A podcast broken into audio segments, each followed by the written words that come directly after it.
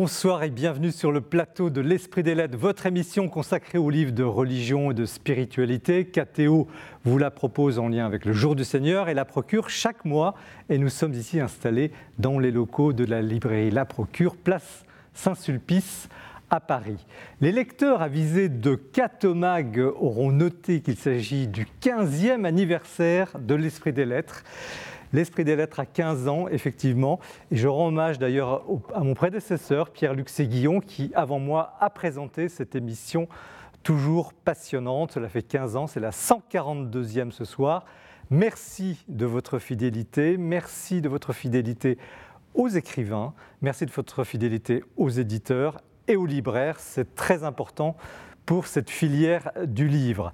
Nous allons ce soir euh, effectuer une plongée profonde en trois directions, une plongée profonde dans le christianisme. La première sera d'ordre mystique, mystérieuse. Elle va nous conduire directement à toucher du doigt, en quelque sorte, la question de l'humilité. La seconde sera sociale et politique. Nous allons traverser la fantastique histoire de la fraternité. Et la troisième nous plongera dans les sources mêmes du christianisme en Terre Sainte et à Jérusalem. Philippe Le Guillou, bonsoir. Bonsoir. Alors vous êtes un habitué de ce plateau euh, et nous sommes très heureux de vous, de vous, retrouver. Vous avez été professeur de lettres, inspecteur de l'éducation nationale et vous êtes écrivain, plus de 50 livres à votre actif. Et vous présentez ce soir La Sainte au Rocher, sur les pas de Bernadette à Lourdes et à Nevers, édition Salvator. C'est une lente méditation, biographie ou une biographie méditative sur les vies de Bernadette à Lourdes, où l'Église a reconnu euh, ses apparitions de la Vierge, à Nevers, où elle fut religieuse, et au ciel, on peut y croire évidemment, puisqu'elle était béatifiée, canonisée. Alors on croyait la connaître, Bernadette, et on retrouve, euh, on redécouvre une simplicité extrême. C'est assez bouleversant. La notoriété ne l'a absolument pas euh, affleurée ni bouleversée. Elle est, restée égale à elle-même jusqu'à la fin de sa vie, jusqu'à sa mort. Ce livre, c'est un peu une. Enfin, je l'ai lu, je l'ai reçu comme ça, une claque, une gifle d'humilité dans une société et dans une église souvent très ou trop sophistiquée. Alexandre de Vitry, bonsoir. Bonsoir. Alors vous, c'est votre première euh, invitation. Bienvenue. Merci. à l'Esprit des Lettres. Alors, vous êtes euh, un universitaire, chercheur en, littérature française moderne et contemporaine. Vous avez fait une thèse de doctorat sur euh, l'individualité chez, chez Peggy, dans sa prose. Vous êtes un professeur agrégé. Vous avez aussi travaillé l'œuvre de Philippe Murray. Euh, vous avez aussi édité Julien Green. Bon, c'est votre métier, une compétence littéraire que vous appliquez à la vie des idées et à vous, scrutez dans les textes euh, l'histoire de la vie sociale, politique et religieuse. Et dernier né de cette recherche, ce livre, Le droit de choisir ses frères, point d'interrogation, une histoire de la fraternité, c'est chez euh, Gallimard dans la bibliothèque euh, des idées précisément. Alors, on croise évidemment la fraternité chrétienne, puis la fraternité révolutionnaire, on en parlera bien sûr tout à l'heure, et le fratricide comme si euh, la fraternité n'allait pas sans ce frère qui finit par tuer symboliquement ou réellement son, frère, qu'il considère comme un faux frère. Abel et Caïn, une histoire biblique qui s'éternise en quelque sorte. Le livre euh, est de très haut vol, c'est un livre exigeant, il faut le dire, mais c'est un livre absolument fascinant. Éric Emmanuel Schmitt, bonsoir. Bonsoir. On ne vous présente pas, vous êtes un écrivain accompli, roman, essai, théâtre. Vous nous faites l'honneur de revenir sur ce plateau, parce qu'on a la joie de vous accueillir plusieurs fois, pour un livre hors norme. Alors que vous êtes en train de rédiger une monumentale traversée du temps, vous avez promis huit volumes, vous en êtes au troisième, je crois, une proposition du Vatican euh, que vous avez acceptée a interrompu ce travail et vous a permis de fouler euh, la Terre Sainte pendant un mois, bloc-notes à la main, en vue d'un ouvrage. Et, ce livre, euh, ben, le voici, le, défi de Jérusalem, chez, Albin Michel, euh, Voyage en Terre Sainte, son sous-titre, Postface du pape François. Quand même, s'il vous plaît. Donc vous racontez votre expérience de pèlerin, votre méditation en Terre Sainte. Vous exprimez aussi votre foi, votre prière. C'est un livre total, il est physique, il est métaphysique, sur une ville éternelle, qui est le reflet de nos âmes et de, toutes nos contradictions. Trois livres passionnants pour un 15e anniversaire. Il le fallait, des invités de marque. Merci encore une fois de, de, votre attention. Vous restez bien avec nous jusqu'à la fin de cette émission. Nous commençons l'émission comme toujours par un petit tour dans les coulisses de la librairie où Mathilde Mailleux nous présente l'actualité de ce mois. L'actualité du livre religieux en ce mois de mars débute avec une réflexion intense, essentielle même par les temps qui courent. C'est Bernard Bourdin, dominicain, historien des religions et philosophe, qui s'intéresse à une question toute particulière depuis de très nombreuses années, comment la théologie s'articule avec le politique, ou plutôt comment le citoyen peut-il trouver sa place dans la cité? Eh bien, c'est une réflexion essentielle, essentielle pour euh, tous les chrétiens aujourd'hui qui se demandent s'ils ont bien leur place dans la cité. Eh bien, Bernard Brodin répond par l'affirmative, pardon, et je vous invite à découvrir cette réflexion intense. Jean-Marie Plou, prêtre de la Mission de France et théologien, nous propose un Paul et la subversion chrétienne, c'est publié aux éditions Salvator. Jean-Marie Plou eh bien, nous invite à comprendre et peut-être à découvrir que Paul n'a pas eu qu'une seule conversion, celle que nous connaissons tous sur le chemin de Damas, mais qu'il en a eu une seconde, celle qu'il a vécue avec la communauté de Corinthe. Oui, Jean-Marie Plou nous dit que la théologie de Paul va basculer avec cette communauté où il va centrer sa théologie sur la croix, celle à partir de laquelle eh bien, tout doit être vécu et pensé. Un ouvrage extrêmement intéressant. Autre ouvrage, un ouvrage qui m'a beaucoup touché personnellement, ça s'intitule À genoux, de corps et de cœur. C'est publié aux éditions Salvator, là encore, et c'est publié par deux dominicains, Alberto Fabio Ambrosio et Catherine Aubin. Ils reviennent eh bien à l'origine de l'agenouillement. Ils nous disent que cette attitude est propre à l'homme depuis toujours. Elle suscite la déférence, mais elle invite aussi à remercier, à louer, à implorer, mais aussi à donner euh, raison à l'autre, à s'incliner devant lui, à le respecter. C'est à tout, toutes ces attitudes que s'intéressent eh les deux dominicains et nous invitent à repenser nous-mêmes cette attitude qui est propre au cœur de l'homme et au cœur de tous les croyants. Se convertir à Dieu avec Blaise Pascal, c'est Hélène Michon, une grande spécialiste de la littérature du XVIIe, qui nous propose cet ouvrage passionnant, exigeant peut-être, mais surtout extrêmement euh, intéressant, mais surtout très nourrissant. C'est publié aux éditions du Carmel. Se convertir à Dieu avec Blaise Pascal, c'est un itinéraire, c'est une façon, une relecture eh bien, des écrits de Blaise Pascal qui nous invite à repenser notre relation à Dieu, nous reconvertir avec Dieu et avec Blaise Pascal. C'est une très belle, invitation par Hélène Michon. Charité à main nue à présent par Thierry Deslauriers, c'est publié aux éditions Artege. Thierry Deslauriers, après 25 années de vie professionnelle intense, a repris, a décidé de reprendre la direction générale de Haut Captif La Libération. Cette association qui œuvre de façon très importante dans les rues de Paris notamment, eh bien à la rencontre des SDF, des prostituées. C'est un ouvrage qui est un témoignage, mais surtout un itinéraire à la fois personnel et spirituel, car il nous invite à découvrir le quotidien de ces bénévoles et de ces salariés qui se mettent à la rencontre de l'autre, à celui qui est notre frère, celui qui est dans la rue. Un, très très bel ouvrage. Et puis enfin, pour terminer, un très beau récit, extrêmement savoureux et très sensible pour vivre cette semaine sainte qui s'annonce. Moi, l'âne de Jérusalem, par Elisabeth de Lambilly, c'est publié aux éditions du Cerf. Moi, l'âne de Jérusalem, cet âne qui a transporté Jésus au cœur de Jérusalem, ce dernier des fidèles, ce, dernier disciple, pourrait-on dire, car c'est l'âne qui parle dans ce récit, extrêmement incarné, qui nous invite à, refaire à faire une très belle relecture de la Semaine sainte, de la Passion du Christ, un ouvrage essentiel. Merci Mathilde pour cette actualité du libraire, toujours très fourni. Philippe Le Guillou, donc vous éditez chez Salvatore La Sainte au Rocher sur les pas de Bernadette. Alors, euh, vous n'avez jamais caché votre foi de breton, votre foi catholique. Euh, vous êtes explicite, vous, êtes un écrivain qui, qui, qui osait en parler, mais on ne vous attendait pas forcément sur Bernadette.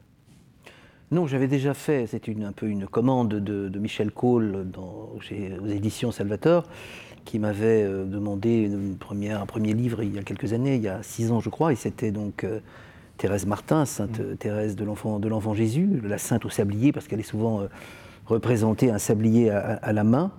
Et donc j'avais pensé que finalement je pouvais commencer une, sorte de cycle de vie, de, vie comme ça, de, sainte, en marge de mes, de mes romans.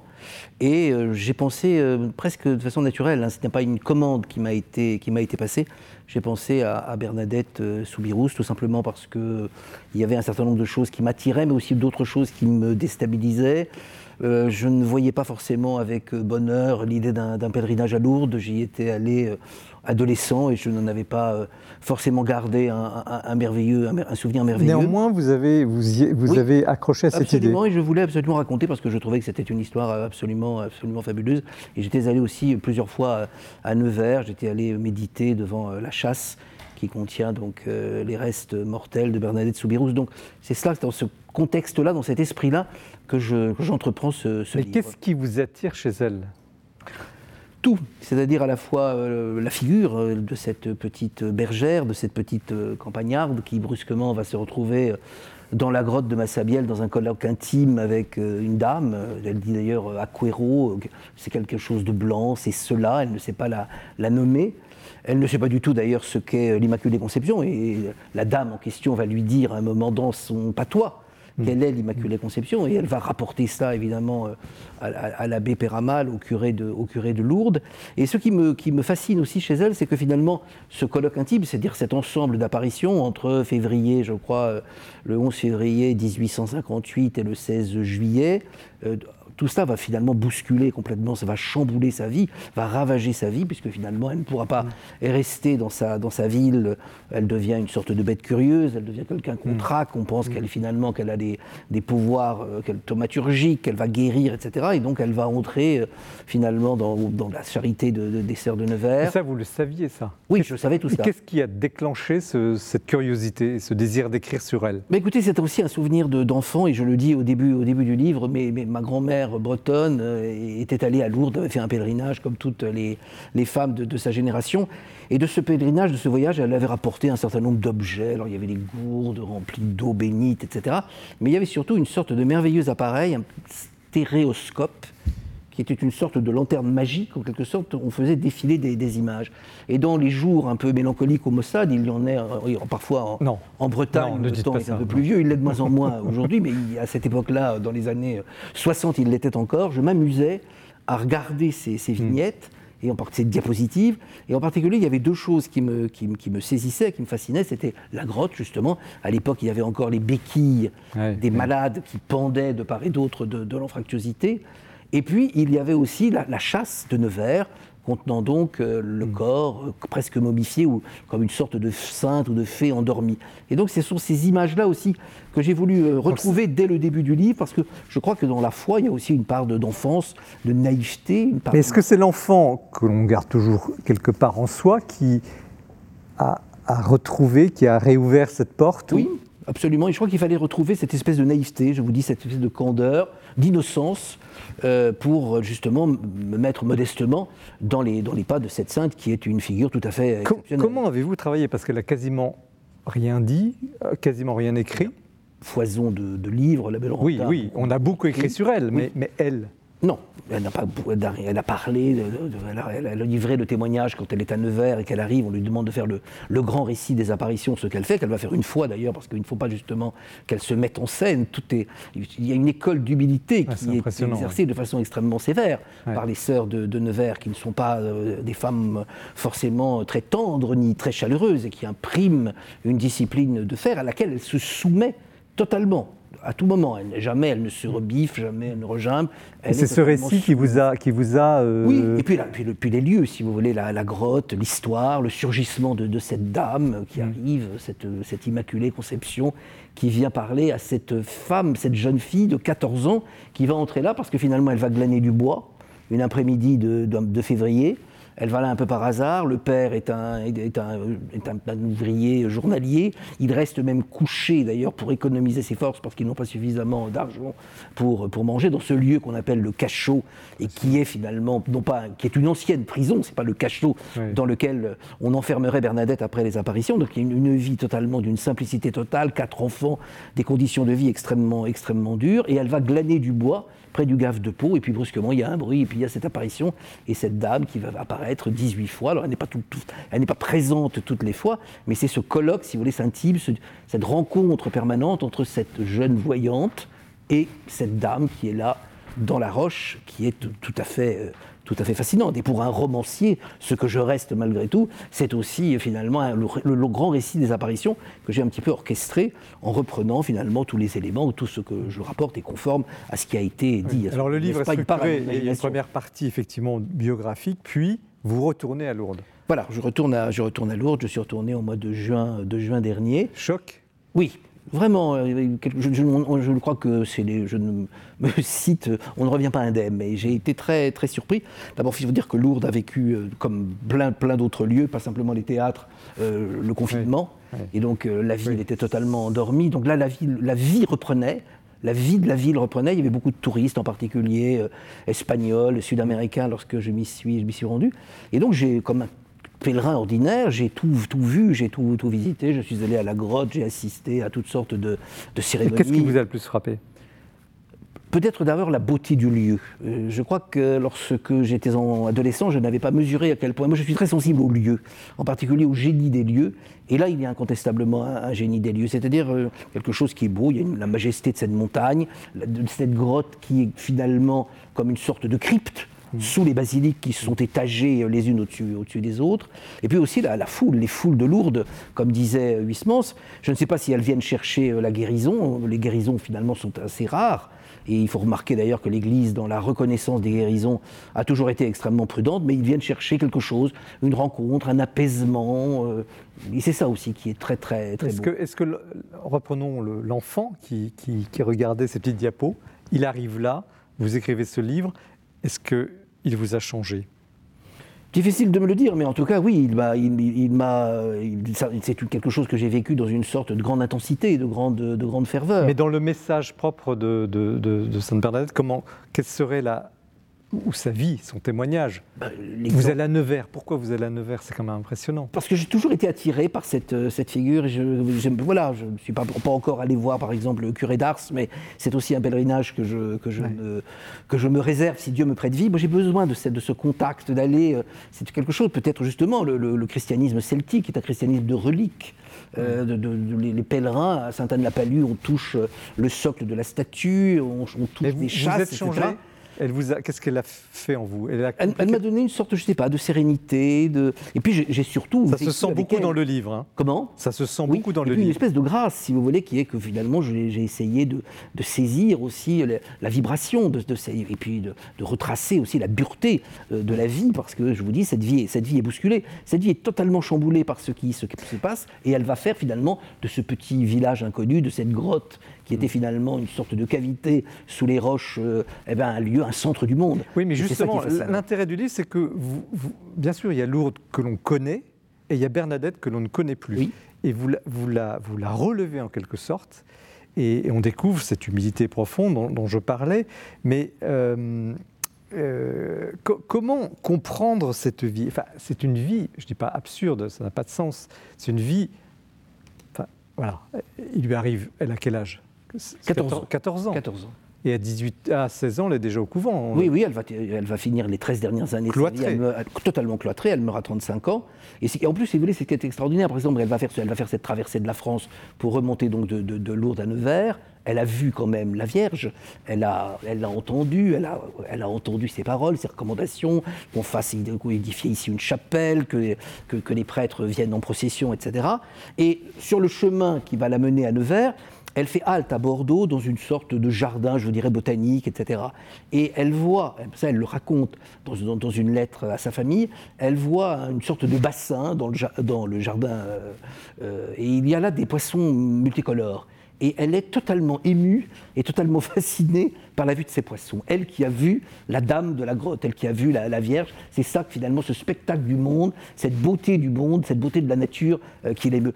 Comment se fait-il qu'une personne qui a eu une telle grâce, dans le langage chrétien, ait euh, été à ce point euh, mise sous cloche, parce qu'on lui a presque interdit de parler, même, même au monastère. Donc un seul récit. Un grand récit. Un seul récit, une fois, un jour, une, après-midi, on lui demande de parler devant la communauté rassemblée. Voilà, et après terminer. Et après terminer, il ne faut pas du tout qu'il y ait une sorte de jeu d'écrasement du moi. Il ne faut pas qu'elle soit une sorte de bête de foire, qu'elle se, non, non, qu'elle tire avantage de ce qu'elle a, de ce qu'elle a vu. Le, message est transmis, elle s'efface d'ailleurs. Et ce qui est très, très beau, quand, quand, quand finalement, après la dernière apparition, parce que le 16 juillet, elle ne peut même pas accéder. Il y a déjà une telle foule, le préfet a interdit l'accès à la grotte et on a mis des barricades. Et elle ne peut même pas traverser le Gave. Elle est de l'autre côté de la, de, la, de, la rivière. Et elle la voit et elle dit La dame était plus belle encore, alors qu'il y a finalement l'obstacle de la foule, l'obstacle de la présence, etc. C'est ça aussi qui est très, très troublant. Et lorsque tout s'achève, elle a aussi cette formule très belle elle dit Tout cela ne me concerne plus. Et donc c'est pour cette raison aussi, je crois, qu'elle accepte à la fois les, conditions de cette vie austère et ce, et ce, silence. Et de toute façon, ce qui est aussi très beau, et très humain d'ailleurs, c'est qu'à mesure que finalement son corps est ravagé par la maladie, puisqu'elle est très, très malade, sa mémoire s'effiloche, sa mémoire n'est plus que lambeau, et elle ne sait plus très bien, elle se perd un peu finalement dans le, les jours, les, apparitions, ce qui s'est dit, etc. Elle a une perception euh, plus confuse, plus désordonnée à mesure que le, à mesure que le temps passe et que ces événements extraordinaires s'éloignent d'elle. Eric Emmanuel quel serait l'enjeu aujourd'hui d'écrire la vie de Bernadette dans une société quand même tellement euh, sceptique, tellement cynique tellement utilisatrice. Enfin... Il, y a, des tas de filtres aujourd'hui qui nous empêchent d'accéder à ce genre de personnage. C'est formidable que vous ayez passé par-dessus ces filtres pour essayer de, de, de, de trouver euh, la palpitation euh, humaine, spirituelle de, Bernadette. Non, non, nous on est dans l'âge du, cynisme, de la distance, euh, du rationalisme, du, refus d'une expérience autre que le rationnel. Euh, on, vit, je trouve, une époque où, où la raison est devenue folle parce qu'elle ne croit plus qu'en elle. Euh, et, si la raison ne croit plus qu'en elle, ça veut dire qu'elle elle cesse de, saisir une partie du réel. Parce que dans l'esprit, il n'y a pas que la raison. Dans l'esprit, il y a le cœur, il y a l'imagination, il y a l'intellect, il y a l'essence, il y a l'expérience. La grâce, peut-être? Et, la grâce, alors c'est vrai que moi, la question que j'avais envie de poser, c'est toujours la question qu'on a en face de, de la grâce. Pourquoi elle? Le mystère est là. Mais de la, de la, même manière, si vous voulez, déjà à ce moment-là, par exemple, il y a un, lieu qui s'appelle le Café Français, le Grand Café de Lourdes, et qui rassemble finalement tous les, les francs-maçons, tous les, les positivistes de l'époque qui sont là et qui ne croient pas. Et d'ailleurs, certains vont même dire qu'il y a une sorte sans doute de, cinéma avant l'heure, c'est-à-dire qu'il y a des sortes d'effets spéciaux mm. qui sont créés dans la grotte. Ça ne peut, il ne peut pas y avoir cette, cette dame. Il y a aussi la chose très très belle, par exemple, la statue que l'on connaît tout le monde, que qui est due à un sculpteur lyonnais, Fabiche, qui est dans la, toujours dans la fructuosité. Lorsqu'on la lui présente, comme elle est docile dans un premier temps, d'abord elle prend même la pose, elle mime l'attitude de la dame. Alors on ne sait pas si finalement alors, le sculpteur a représenté la dame la tête à l'arrière, tournée vers le ciel, alors que c'était simplement les yeux qui étaient tournés vers le ciel. Comme elle est docile dans un premier temps, quand elle découvre la statue, elle dit oui c'est cela. Puis après elle dit non, c'est pas la dame parce que la dame est irreprésentable, on ne peut pas représenter, si vous voulez. Alors après, le, sculpteur va corriger les choses, par exemple en, peignant en bleu la ceinture. Euh, tout cela est, assez touchant, parce qu'on est là aussi face au mystère, face au mystère avec M majuscule. Je crois Alexandre de Vitry, comme euh, historien des idées, allons-y. Euh, comment vous recevez ce genre de, récit? Quel serait l'enjeu justement dans notre société? Je pose un peu la même question qu'avec Malchuit. D'abord, je le reçois euh, comme lecteur avant tout, et moi ce qui m'a beaucoup frappé, c'est l'incarnation de Bernadette, en particulier dans la première partie du, récit, euh, la, finesse avec laquelle vous avez réussi à raconter chacune des étapes, chacune des apparitions. Et parce que je trouve que cette figure qu'on connaît si bien sans la connaître, il est difficile en fait d'à nouveau euh, réussir à l'accompagner dans cette découverte qu'elle a faite, qui est, une découverte pleine de sensations, pleine de cet inconnu qui se découvre peu à peu à elle. Et donc moi, c'est avant tout comme ça que je reçois euh, ce récit. Et il me semble aussi, je me demandais, mais ça rejoint un peu la question que posait Eric Emmanuel, Emmanuel Schmitt, mais est-ce que, euh, est que le choix que vous faites aussi, euh, vous, de Bernadette, que vous avez fait, n'est pas aussi un choix un peu décalé par, parce que c'est une sainte qui est un peu intempestive pour nous. Il y a des saints qui nous parlent beaucoup plus facilement aujourd'hui, des Saint François d'Assise par exemple, auxquels on a encore accès, alors que Bernadette, l'accès est beaucoup plus encombré, si je puis dire. Donc je me demandais, est-ce que c'est aussi ce, pas de côté Sainte intempestive, oui, c'est une bonne question. Oui, certainement. Je, oui, mais je ne savais pas, si vous voulez, non plus que. Vous savez que quand on écrit un, roman, un, romancier près de moi va le dire, on est en général aussi un peu le premier lecteur du roman qu'on écrit. Et bien de la même façon, je ne savais pas non plus que ce que ce voyage, ce que ce pèlerinage, parce que c'est un livre dont j'ai finalement aussi vécu, indépendamment de mes voyages à Lourdes et à Nevers, c'est un livre dont j'ai vécu un peu l'écriture comme un pèlerinage, c'est-à-dire aussi avec euh, des éclipses, euh, des moments de doute, euh, des moments d'émotion. Et c'est tout cela que j'ai essayé de, de, restituer avec une sainte, effectivement. Moi, je me croyais beaucoup plus proche de Sainte Thérèse de Lisieux. Mm. Et au total, je suis beaucoup plus proche de Bernadette Soubirous. Et ça, ça a été aussi une surprise pour moi. Le, surnaturel aujourd'hui, il n'est il est pas de retour quelque part dans notre société, dans ce monde de la culture que, que vous connaissez bien. Vous êtes membre du, du, du, prix concours, par exemple. Vous, vous, lisez, vous nous disiez avant de démarrer, une trentaine, une quarantaine d'ouvrages au minimum par, par an, par été. Vous, vous, avez une idée quand même de ce qui se produit. Est-ce que la question de Dieu revient dans la culture? Ah, malheureusement pas tellement. Non, non, je suis même un peu étonné euh, du, de la peu de vigueur euh, spirituelle qui est investie dans les romans. Non, je ne sais pas si vous êtes d'accord avec moi. Euh, et puis alors, je suis parfois aussi étonné quand il y en a de la réaction de soit certains journalistes, soit certains critiques, voire même de mes collègues autour de la table. qui, ne veulent, qui ne veulent pas voir arriver le spirituel ou les, le religieux dans le romanesque. Comme s'il y avait un interdit. Encore aujourd'hui Encore aujourd'hui. Ça dépend peut-être du religieux, parce qu'il y a aussi une, poussée surnaturelle, un peu euh, plus peut-être plus archaïque aujourd'hui dans la société, une attirance pour des formes beaucoup plus refoulées et anciennes du religieux. Euh, on, peut, faire un roman sur l'animisme, ça, ça va. Vous avez parfaitement raison. Mais un, roman euh, qui reprendrait un des trois grands monothéismes, non. Il sera, il sera, il sera. Ah ben, j'aurais des cas précis à citer, mais. Un roman chrétien. Voilà. Alors, qu'est-ce que serait un roman chrétien? Je vous pose la question à tous les deux parce que vous avez, vous, c'est un petit peu différent.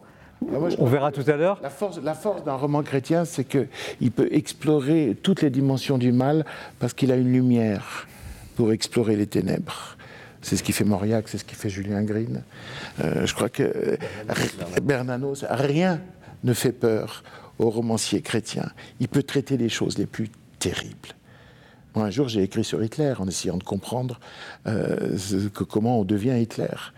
Mais parce que, parce que j'ai une lampe de poche, j'ai une lumière. Hmm. On en parlera tout à l'heure. Le roman chrétien ben, je crois, si vous voulez, je ne vais pas parler de moi, mais quand, lorsque j'ai mis en scène des papes, par exemple, hmm. euh, un pape africain, un pape irlandais, euh, c'était des romans véritablement explicitement chrétiens. Et je partage tout à fait le point de vue d'Eric Van Melchit. J'ai vu une certaine critique qui se cabrait ou qui se taisait. Oui.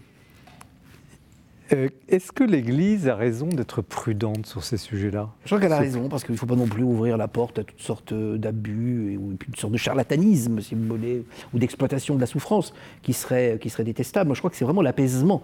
Et c'est ça. Et, ces cérémonies qui sont assez fastueuses, c'est veiller au flambeau, ces, mm. grands-messes, même dans la basilique souterraine, par exemple, qui était une sorte de stade enfoui mm. euh, dans une architecture des années 50, c'était quelque chose d'assez. un lieu que j'ai trouvé personnellement assez, assez fascinant.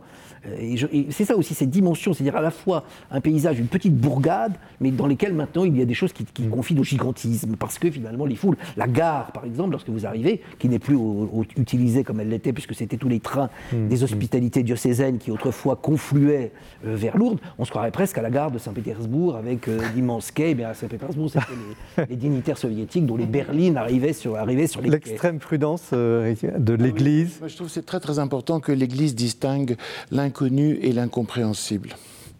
Euh, l'inconnu, c'est ce qui n'est pas encore connu et que peut-être un jour la science connaîtra. Donc il y a des choses qu'on peut naïvement appeler des miracles et que sans doute un jour, d'une façon rationnelle et scientifique, on pourra expliquer. L'incompréhensible, c'est ce qui échappe au champ de la connaissance. Mmh. Et, donc ça me paraît euh, un principe philosophique essentiel de base de distinguer l'inconnu et l'incompréhensible. L'Église doit s'occuper de l'incompréhensible. Alexandre Vitry Vous savez, dans les manuels d'exorcisme médiévaux, la première euh, recommandation pour les exorcistes était ne croyez pas qu'il s'agit d'une manifestation surnaturelle. Commencez par ne pas croire. Dans cette époque euh, qu'aujourd'hui on voit comme une espèce de déchaînement de croyances à toutes euh, sortes de manifestations magiques, en fait, il y a une méfiance, je crois, qui a accompagné toute l'histoire de l'Église.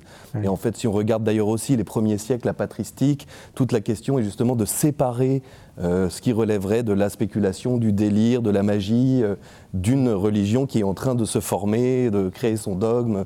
Donc je crois que c'est consubstantiel à l'histoire du christianisme que cette, méfiance nécessaire, ou cette, euh, c'est pas exactement une rationalité, mais cet effort en tout cas. Et comment vous percevez tous les trois la, la puissance, parce que ça apparaît beaucoup dans le récit, vous évoquiez tout à l'heure, à l'instant même, les, ces, ces, ces, ces, processions au flambeau, la puissance de la piété populaire. Parce que ces gens, on va dire, euh, alors ils sont peut-être un petit peu trop simples, je sais pas, mais non. Il y a quelque chose là, la piété populaire, elle est, pas, elle est respectable, éminemment respectable. Tout à fait respectable. Alors, elle, elle a un sens aujourd'hui dans ce monde euh, électronique. Euh, Il faut absolument qu'elle continue à exister et qu'elle soit même euh, présentée et qu'on sache que cela, que cela existe. Et d'ailleurs, il y, a un, il y a un contraste, si vous voulez, saisissant entre Lourdes, où le monde afflue, et Nevers, où il n'y a personne. Euh, chaque fois que je suis allé à Nevers, devant la chasse de Sainte-Bernadette, au couvent Saint-Gildard, il y a très très peu de... il y a d'ailleurs beaucoup de pèlerins de Lourdes qui ignorent que Bernadette est à Nevers et qu'elle a fini sa vie à Nevers. Et moi, je crois que le, cheminement vers Bernadette, et c'est pour ça que hmm. j'ai tenu à ce qu'il y ait eu ce sous-titre euh, sur les pas à, Lourdes et à, Nevers, il y a une focalisation excessive sur Lourdes. Il faut aussi qu'il y ait Parce Nevers. que vous n'aimez pas les foules euh, si j'aime bien les foules, mais euh, et la piété populaire, ça... Non, la piété populaire ne me gêne absolument pas, bien, bien au contraire. Mais quand vous parlez de piété populaire, moi, ça me renvoie à une question que j'avais envie de vous poser, c'est-à-dire la candeur. Vous parliez de la candeur euh, de Bernadette. Et, quelle définition vous donneriez de la candeur? Est-ce que la candeur, c'est une définition négative C'est l'absence de savoir, euh, l'absence de connaissance, savoir théologique Ou est-ce que c'est une une, une, une, saisie intuitive des choses Oui, puis une état d'abandon en même temps. Et là, on peut rejoindre la piété populaire qui, se définit à ce moment-là, pas par une absence de savoir, mais par, une pratique de, oui, de l'abandon, de l'intuition. Mais vous voyez, par exemple, cette histoire de, du petit appareil, de les quelques lecteurs que j'ai pu rencontrer, etc., il y a ce petit appareil dans d'innombrables familles françaises. Oui. Qu'est-ce qu'elle nous dit, Alexandre Vité, cette piété populaire, dans l'histoire de notre France? Dans l'histoire de toute la France, je ne sais pas, mais moi j'ai beaucoup de, travaillé sur Peggy et lu Peggy.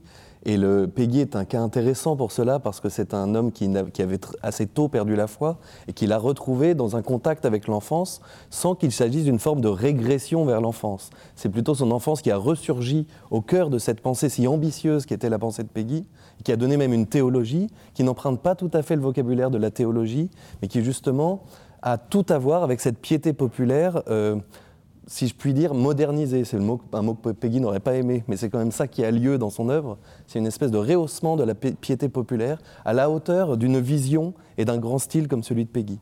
Donc voilà, je crois que ça c'est un bel exemple de ce que peut devenir la piété populaire comme ressource encore aujourd'hui. Euh. Hmm. Bernadette, dernière question à vous, et ce sera la conclusion de, ce premier plateau, Philippe Le Guillou. Bernadette, une sainte française? Oui, et en même temps une sainte universelle. Euh, elle est enracinée dans un lieu, elle est enracinée dans un, paysage, elle est enracinée dans une famille, dans une tradition. Elle est très liée d'ailleurs à l'eau. Elle naît dans un moulin, elle va faire sourdre l'eau du rocher, mais elle est universelle. Merci Philippe Le Guillou. Donc la sainte au rocher chez Salvatore sur les euh, pas de Bernadette à Lourdes et à Nevers. On a bien entendu le, message. Effectivement, ça peut être aussi une découverte euh, à venir. Nous poursuivons l'émission avec le livre d'Alexandre de, de, Vitry, Le droit de choisir ses frères, une histoire de la fraternité. Restez bien avec nous. Mais c'est Jean-François Rode que l'on retrouve tout de suite pour le coup de cœur de l'émission.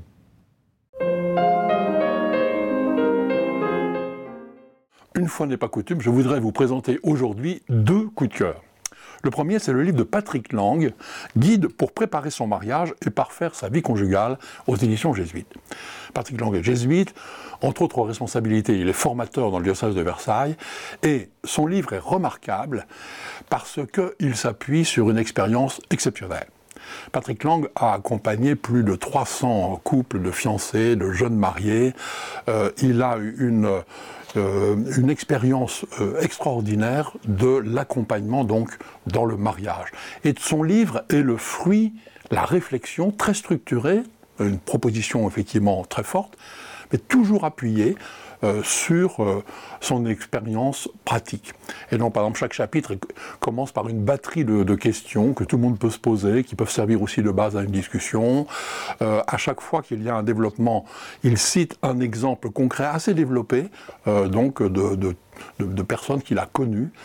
Euh, réellement, cela fait un livre euh, très utile pour tous les fiancés, tous les accompagnateurs, et évidemment aussi pour tous ceux qui, quel que soit leur âge, ont envie d'approfondir et de, de, refaire, comme le dit le, le titre, parfaire leur vie conjugale. Voilà. Le deuxième coup de cœur est très différent. Et je vous demande tout de suite de ne pas vous laisser effaroucher par son titre qui est un peu effectivement intimidant, puisqu'il s'appelle Sexuation, parité et nuptialité dans le second récit de la création, Genèse 2. C'est un livre savant, d'accord, c'est un livre même érudit, mais je vous assure, je vous le promets, c'est un livre très clair, c'est un livre très éclairant. Et c'est un livre en flûte très important parce que l'auteur est agrégé de lettres, elle, nous fait partager son analyse de l'hébreu, elle, est extrêmement fine, elle propose une traduction très, euh, très renouvelée de ce, de ce chapitre. Et en fait, c'est important parce que euh, souvent ce récit sert de base aux préjugés comme quoi euh, la Bible est en fait antiféministe, sexiste, complètement engoncée dans le patriarcat de l'époque. Euh, la femme est créée de façon secondaire, elle est créée avec une petite partie de l'homme, euh, c'est la, côte, elle, elle ne parle pas, c'est l'homme toujours qui parle, et elle est tout de suite assimilée à son rôle de mère des vivants au lieu de, sa, position de femme. Eh bien, le livre montre très clairement que le texte de la Genèse affirme exactement le contraire. Au contraire, euh, l'homme l'humain, Adam, ne devient un homme masculin que parce que Dieu lui présente une femme et euh, que leur lien de nuptialité est plus important que le lien de filiation. Voilà. Donc un livre euh, un peu, exigeant de lecture, mais euh, très fondamental, qui montre que l'anthropologie biblique est totalement différente de toutes les anthropologies de l'Antiquité. Merci Jean-François pour cette présentation. Nous poursuivons l'émission avec le livre d'Alexandre de, Vitry, Le droit de choisir ses frères, point d'interrogation, une histoire de la fraternité chez, Gallimard, Bibliothèque des idées. Un petit mot sur vous euh, pour commencer. Euh, j'ai dit que vous étiez universitaire, chercheur. Concrètement, euh, quel est votre quotidien? Je suis maître de conférence à Sorbonne Université, qui porte ce nom maintenant. Euh, en littérature française du XXe siècle. Donc voilà, j'enseigne les grands auteurs du XXe siècle et un peu du XXIe siècle. Donc à partir de, la première année jusqu'en licence quand, Oui, ça dépend des années. En ce moment, j'ai des, étudiants de troisième année de licence, voilà, à qui j'enseigne sur des cours sur euh, Céline et Giono. Ah, Giono, passionnant. Alors, pourquoi cette recherche sur la fraternité euh, aujourd'hui, en 2023 Est-ce que le titre d'ailleurs, le droit de choisir ses frères, est peut-être d'actualité? Oui, le titre me vient de Baudelaire, dont j'ai détourné une formule qui se plaignait d'être privé du droit de choisir ses frères en son temps. Baudelaire qui avait une sensibilité assez antidémocratique, et donc c'était la fraternité universelle à laquelle il refusait de souscrire. Mais derrière cette formule, j'entendais aussi euh, l'idée qu'il euh, s'agissait de refuser la fratrie euh, biologique, la famille. Parce que ce que Baudelaire, lui, voulait, c'était une petite fraternité choisie, élective, des happy few, comme disait Stendhal aussi. ce qui est d'actualité. Et c'est très d'actualité. Le mot frère, le mot fraternité sont des mots qui sont beaucoup revenus depuis une quinzaine, une vingtaine d'années. Et pour dire aussi bien la volonté d'étendre l'horizon, c'est la fraternité du pape François, par exemple, de Fratelli Tutti, mais aussi la tentation du repli, c'est euh, la fraternité Saint-Pédis, les frères musulmans, enfin voilà, toutes sortes aussi de fraternité, du resserrement sur, euh, sur quelques-uns contre l'autre en dessinant une frontière. Donc c'est euh, ce sentiment un peu d'une ambivalence très forte aujourd'hui, très sensible, que j'ai voulu explorer dans le, dans le temps long. comment avez-vous travaillé votre méthodologie? J'ai utilisé une méthode un peu différente selon les différents moments du livre. Euh, notamment, le, le- le livre euh, euh, reprend le- les choses de très très loin, puisque je commence avec l'indo-européen, le grec, le latin, des choses dont je ne suis pas moi-même spécialiste. Donc, je me suis beaucoup appuyé sur des gens plus savants, plus compétents que moi, en essayant d'isoler euh, des petits moments de décrochage dans l'histoire de tout ce vocabulaire. Comment le mot frère devient une métaphore, que, comment son sens petit à petit se charge de toutes sortes d'horizons. Et donc, ça, c'est une histoire que j'ai brossée. Euh, à- à- à- au galop un peu dans le début du livre euh, qui raconte justement l'histoire de, en particulier de l'Église, puisque c'est évidemment par euh, le, le vocabulaire, la langue chrétienne que cette fraternité métaphorique s'est épanouie. Et ensuite, je me suis beaucoup arrêté sur deux moments principaux de- d'affrontement de, discours en tout genre, de logomachie, si je puis dire. Le premier, évidemment, c'est la Révolution française, puisque c'est là que la fraternité chrétienne s'est sécularisée et que les ambivalences de la fraternité, ce caractère un peu réversible en, fermeture, voire en violence, euh, vient apparaître de la manière la plus éclatante en très peu de temps. Et donc la Révolution française d'une part, et d'autre part, au milieu du 19e siècle, une deuxième révolution qu'on connaît moins généralement, qui est la Révolution de 1848, où tout ceci en fait s'est joué de manière encore plus forte, puisque contrairement à la Révolution française, en 48, on a cru à une révolution qui allait réconcilier cette nouvelle fraternité et l'ancienne fraternité chrétienne. Donc vraiment un horizon maximum de, la- fraternité ouvert euh, à tous les horizons. Or, là aussi, il va y avoir une déception très violente, très impressionnante et qui a en quelque En- en sorte quelques mois. traumatisé le siècle en quelques mois, puisque les- tous les espoirs de cette révolution du mois de février vont être déçus par des répressions sanglantes en juin, hein, juste après. Donc on ne croit plus à la fraternité. Qui a inventé la fraternité? Les chrétiens? Alors, il y a une espèce d'abord de production, je dirais, immanente dans la langue. Ça, c'est très mystérieux, assez fascinant. C'est que ces mots-là, quand on regarde leurs racines dans l'indo-européen reconstitué, vraiment aux origines, en fait, ces mots de la famille désignent d'abord autre chose que la famille. D'abord, c'est le clan, d'abord, c'est un groupe spirituel. Le vocabulaire familial se constitue systématiquement dans un deuxième temps. Ça, c'est très intéressant parce que ça va contre notre intuition de la langue. On a l'impression que le mot frère va s'élargir. Or, le mot frère, en grec, c'est le mot adelphos qui va apparaître dans un deuxième temps pour resserrer euh, l'horizon. Donc, c'est comme s'il y avait ce, ce génie-là, ou bien cette aspiration à même la langue, euh, qui euh, invente déjà la fraternité. Mais pour ce qui est vraiment du mot fraternité, fraternitas, adelphotes en grec, c'est le christianisme qui l'invente. C'est le christianisme qui l'institue. Et même, on pourrait dire, c'est le Christ, en fait, qui introduit une rupture en reprenant cette aspiration à la, à la tribu, à la fraternité, au groupe qui existe et qui traverse tout l'Ancien Testament, avec justement ces ambivalences-là, puisque le, le- le- le couple de frères est, un- est- est généralement un contre-modèle, en fait.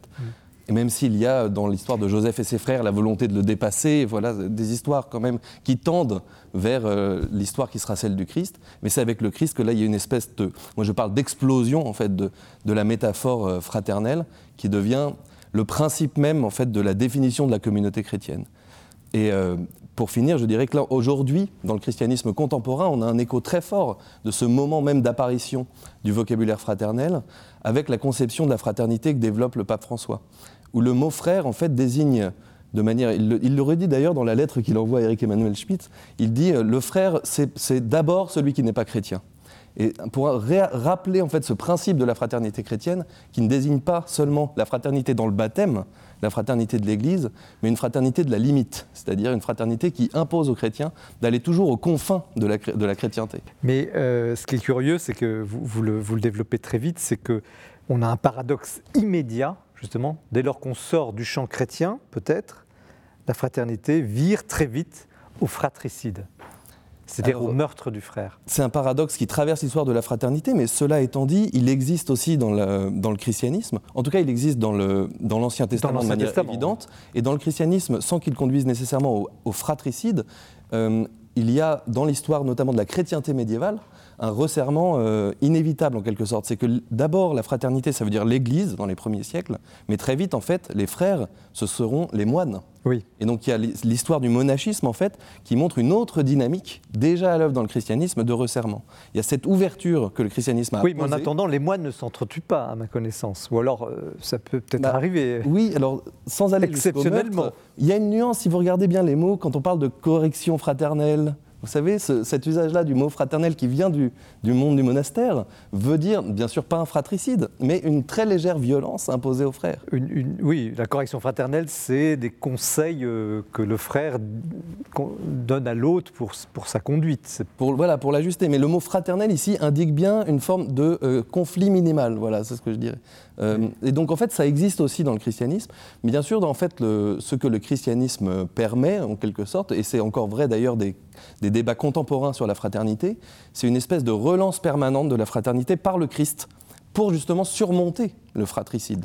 De- tout ça d'ailleurs a été pensé de manière très détaillée par saint Augustin, par exemple. hein. Alors, mais grâce pourquoi, au, au Christ. pourquoi, quand on sort. Alors, je, je repose ma question volontairement, mais même si vous avez très bien répondu, pourquoi il y a en germe dans la fraternité, peut-être non chrétienne, mais on ne Mhm. va pas en faire une exclusivité, le fratricide Qu'est-ce qui se passe que je, j'aime mon frère, puis à un moment donné, je vais le tuer Vous l'expliquez très bien dans le déroulement de, de la Révolution, mais dites-nous, qu'est-ce Alors- le mécanisme? Je dirais qu'il y a deux manières de répondre. La première, c'est que la fraternité, c'est un lien social qui repose sur euh, le fait que on- c'est une fraternité du même au même. Et tout le problème est là. C'est qu'il y a une rivalité inévitable. L'amour fraternel porte en son sein même l'idée de rivalité. Contrairement à un lien filial, par exemple, ou un lien de piété, le, le- le lien fraternel est horizontal et la violence de la fraternité, elle vient de là De la jalousie en définitive. de la jalousie, de, de- de- c'est tout René Girard, si vous voulez. Enfin, tout est, toute cette violence, c'est la violence d'Abel et Cain, qui est une violence bien sûr fondatrice. La violence fraternelle, elle est fondatrice. Rémus et Romulus sont des fondateurs. Vous voyez, le fratricide, c'est toujours une histoire de fondation. Euh, le, le fratricide symbolique de Joseph, c'est la fondation d'Israël avec les douze tribus. Mais comment la. Révolution est arrivée non seulement à être fratricide, mais, mais, mais, mais vraiment à tuer euh, à- en masse des, des- des- des- des confrères avec qui, euh, qui discutaient dans le même club ou dans des clubs peut-être opposés, mais enfin, c'était très loin. Alors il faut distinguer deux choses, parce qu'il y a la violence de la fraternité d'armes, c'est-à-dire qu'on devient frère en exerçant la violence aussi, contre un non-frère, contre un tiers. Et puis la violence du fratricide, c'est autre chose, c'est quand vous vous retournez contre votre frère. Et dans la Révolution, il y a les deux. Il y a les deux. Il y a d'abord la fraternité euh, des révolutionnaires, des patriotes, contre ceux qui se sont exclus de la fraternité, les contre-révolutionnaires, les ennemis de la Révolution. Et puis, cette fraternité, en fait, se resserre de plus en plus jusqu'à euh, un noyau euh, presque, presque nul. C'est l'histoire de, la terreur, disons. Voilà. Donc le fratricide, en fait, il est produit par cette mécanique-là de raréfaction du petit groupe hein, jusqu'à euh, portion congrue. Mais est-ce qu'on peut en sortir de, cette- de ce paradoxe fraternité-fratricide On a l'impression, par exemple, dans la vie de Peggy, parce que à la fin de l'ouvrage, vous avez euh, des analyses plus, euh, des plongées en fait dans, dans ce- dans cette problématique par le biais d'auteurs, dont Peggy. Et, il y a Peggy avant sa conversion et il y a Peggy après sa conversion. Avant sa conversion, il ne croit pas à la fraternité en quelque sorte. Il, il, il dit ça n'est qu'un fratricide. Enfin, je simplifie. Et après, il la célèbre. Oui. Alors Enfin, c'est encore le christianisme qui revient par la, par la fenêtre, excusez-moi. Oui, mais c'est pas la vous avez raison, mais ce n'est pas, cela dit, la solution à tous les problèmes. Mais je de pose la, question, où- où- comment cadre- sortir, peut-être dans le christianisme on voit, mais en dehors du christianisme, est-ce qu'il est possible de réconcilier des fratricides, de les, qu'ils redeviennent frères? Alors, dans le cas de Peggy, par exemple, le christianisme ne lui permet pas de résoudre tous les problèmes, mais plutôt d'accepter les contradictions de la fraternité. C'est-à-dire qu'elles font partie de la vie. Elles font partie de la vie et la foi chrétienne lui permet de vivre, disons, avec ces contradictions. Alors je commente notamment le commentaire que donne Peggy de Joseph et ses frères, parce que c'est une histoire à laquelle je reviens à plusieurs reprises dans le livre, puisqu'il y a également Thomas Mann, euh, sur qui je reviens beaucoup, qui a consacré euh, quatre romans aussi à cette histoire, parce que je crois qu'il Un y a livre une très érudit, euh, hein, je- j'ai prévenu, c'est un livre exigeant mais passionnant. Mais... Et une autre piste que la piste chrétienne, c'est la piste littéraire, puisque je ne me sers pas ici de la littérature simplement pour illustrer des idées générales dans des romans, c'est que je crois qu'il y a, après 48 dont nous parlions tout à l'heure, ce moment de discrédit euh, de de l'idée de, fraternité, où plus personne de sérieux, en quelque sorte, nous en parlait, les juristes, les savants en tout genre, les économistes et autres, eh bien, la littérature s'en empare, puisque dans la littérature, euh, poét- poétique, romanesque euh, et autres, on arrive à faire vivre ces contradictions, justement. Et, et Peggy est un écrivain, Peggy n'est pas seulement un penseur. Et c'est aussi cette capacité-là de la littérature dans un- de, de faire vivre des notions qui ont besoin de ce clair-obscur. Et c'est comme ça que la fraternité vient jusqu'à nous. Excusez-moi, monsieur le professeur, mais ça, c'est très beau la littérature, mais dans la vie bah. politique, sociale, est-ce qu'il est possible que les gens se réconcilient? Est-ce que la fraternité est un vain mot, un faux mot, un faux frère? Alors je ne suis pas euh, un prophète qui puisse guider les foules aujourd'hui, mais je pense qu'en tout cas, aujourd'hui, que nous avons à nouveau envie de parler de fraternité, la meilleure manière de le faire euh, de façon constructive, c'est de le faire en ayant en tête toutes ces contradictions-là. De ne pas se payer de mots, de ne pas être irénique, de ne pas croire qu'il suffit de déclarer la fraternité pour réconcilier les peuples du monde, de ne pas non plus laisser les uns et les autres se replier sur eux-mêmes justement au nom de cette fraternité, mais de savoir que les deux font partie en fait de notre aspiration à l'autre depuis la nuit des temps, ce que raconte bien ce vocabulaire-là. Eric Emmanuel Schmitt, je vous ai vu prêt, prêt à réagir à plusieurs reprises. C'est absolument passionnant. J'avais, j'avais une hypothèse à vous soumettre. Euh, est-ce que la fraternité, ça ne serait pas la conscience du Père et le fratricide, l'oubli du Père? Bah oui. Bah, c'est-à-dire, est-ce que, est que la, fraternité, euh, c'est la conscience d'être issu de et donc euh, d'être même et différent? Ça, c'est la fraternité. Et le fratricide, c'est l'oubli total de la dimension commune, donc de l'origine, donc en l'occurrence du père. Et donc, est-ce que, est que, est que la différence entre fraternité et fratricide ne se situe pas dans le rapport au père? C'est possible, mais on peut aussi dire que la fraternité se soude parfois dans la disparition du père. Oui. C'est un peu ce que raconte Freud euh, dans Totem et Tabou, même si c'est des thèses très, c'est une partie très discutable des écrits de, Freud. Et dans la Révolution, le, régicide a ce double rôle. Mais, mais c'est mourir le père. Mais c'est un travail sur le père. C'est pas un oubli. Tout à fait. On peut, tout à fait. Peut-être cette amnésie du père. Euh, D'ailleurs, vous l'expliquez dans la partie sur la Révolution. Oui, oui. Quand, on tue le roi, euh, c'est le début finalement, le fait d'avoir coupé ce lien lance la possibilité du fratricide. Oui, mais c'est très ambigu parce que c'est aussi vu par beaucoup comme une façon de cimenter la fraternité, mais comme elle est, elle est cimentée dans le sang, si je puis dire, eh bien le, lien entre parricide et fratricide va se faire très vite. Philippe Le Philippe Le votre avis, comment vous recevez ce livre? Avec euh, beaucoup d'intérêt, parce qu'effectivement c'est un livre très brillant, comme vous l'avez euh, comme vous l'avez dit. Et moi, ce que j'ai beaucoup aimé, évidemment, les pages sur euh, Les Misérables, qui sont tout à fait admirables, pages sur Baudelaire. Vous, allez même après, évidemment, Peggy, mais vous allez jusqu'à Jonathan Little, si, mais, mm. si je vous ai si je vous ai bien lu. Et, justement, c'est ça qui est, beau, c'est-à-dire vous dites, c'est pas pas un livre d'idées seulement, c'est aussi un livre qui s'enracine dans la dans les textes, dans, dans la littérature, et c'est ça qui est, qui est très beau, parce que pour moi, la littérature est bien supérieure aux idées. Et donc c'est bien de s'enraciner et de, partir, de, partir des, de partir des textes. Non, non, je vous ai lu avec euh, une vive, et sur la problématique actuelle, en quoi ce livre est, urgent finalement? Eh bien oui, pour calmer peut-être finalement un certain nombre d'esprits euh, d'esprits agités, mais finalement ils peuvent lire euh, cet ouvrage comme ils peuvent aussi aller lire des, livres et puis ne pas céder à ces espèces d'ivresse révolutionnaires, parce qu'on pense évidemment à l'éducation sentimentale.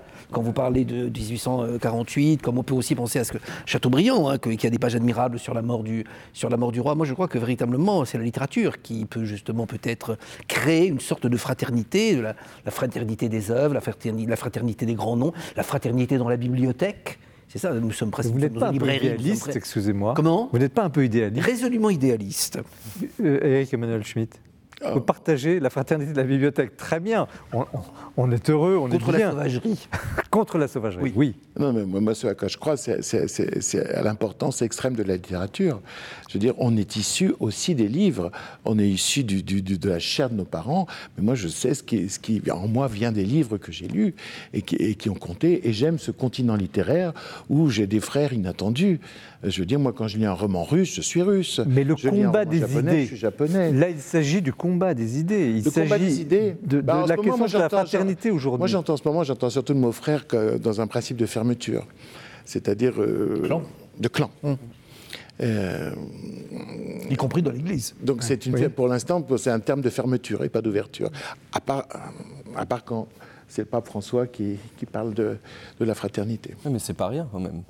Aujourd'hui, c'est un usage important et, on s'en sert beaucoup dans le dialogue interreligieux, qui a épluché vraiment tous les livres qui portent dans leur titre les mots frères ou fraternité depuis 20 ans. C'est vraiment dialogue entre juifs et musulmans, entre les juifs et les chrétiens, entre les chrétiens et les musulmans. C'est le sceau de ce dialogue-là et je pense, de manière consciente ou inconsciente, pour répondre à l'usage communautaire du mot frère. cette interpellation notamment qu'on entend partout, de quand on est professeur, c'est partout, partout, frère, frère, frère. Hein, même entre filles d'ailleurs, c'est amusant, le mot frère a cette espèce de puissance pour englober même la différence sexuelle. Euh, entre filles, on s'apostrophe euh, comme, euh, comme frère. Mais, les trois religions n'arrivent à retrouver une fraternité qu'en retrouvant le Père. Oui. Ça, vous insistez là-dessus, effectivement.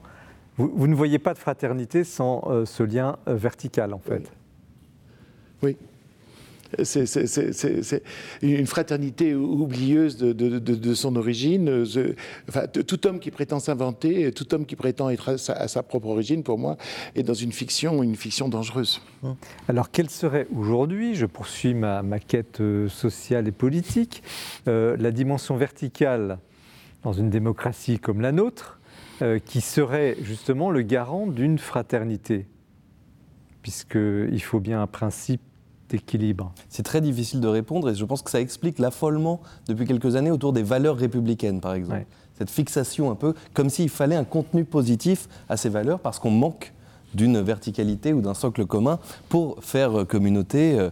Euh, je n'ai pas la réponse, mais je sais que c'est ça dont il faut se préoccuper, bien sûr. C'est ce genre de, problème-là que le XXIe siècle nous pose. Philippe Guillaume. comme une sorte de catéchisme laïque, d'ailleurs, de mais comme extrêmement pauvre. Parce qu'il n'y a pas non plus de grandes figures transcendantes, si vous voulez, dans l'histoire et dans le, dans le monde politique actuel. C'est peut-être ça aussi le problème, indépendamment de, de la fonction. C'est aussi de l'ordre d'une incarnation. Il faut aussi une figure qui aussi entraîne, emporte, fascine, euh, et elle n'existe pas, fédère. Eric Emmanuel qui serait cette figure? Non, mais moi je pense que c'est encore plus complexe que ça. C'est que les problèmes identitaires d'aujourd'hui viennent de la réduction de l'identité à un seul élément identitaire. Or, on a tous des identités multiples, on est fait de plusieurs couches identitaires. On est breton, on est chrétien, on est français, ça va pas ensemble Pas toujours. Euh, on a telle sexualité, on a tels engagements euh, politiques, etc.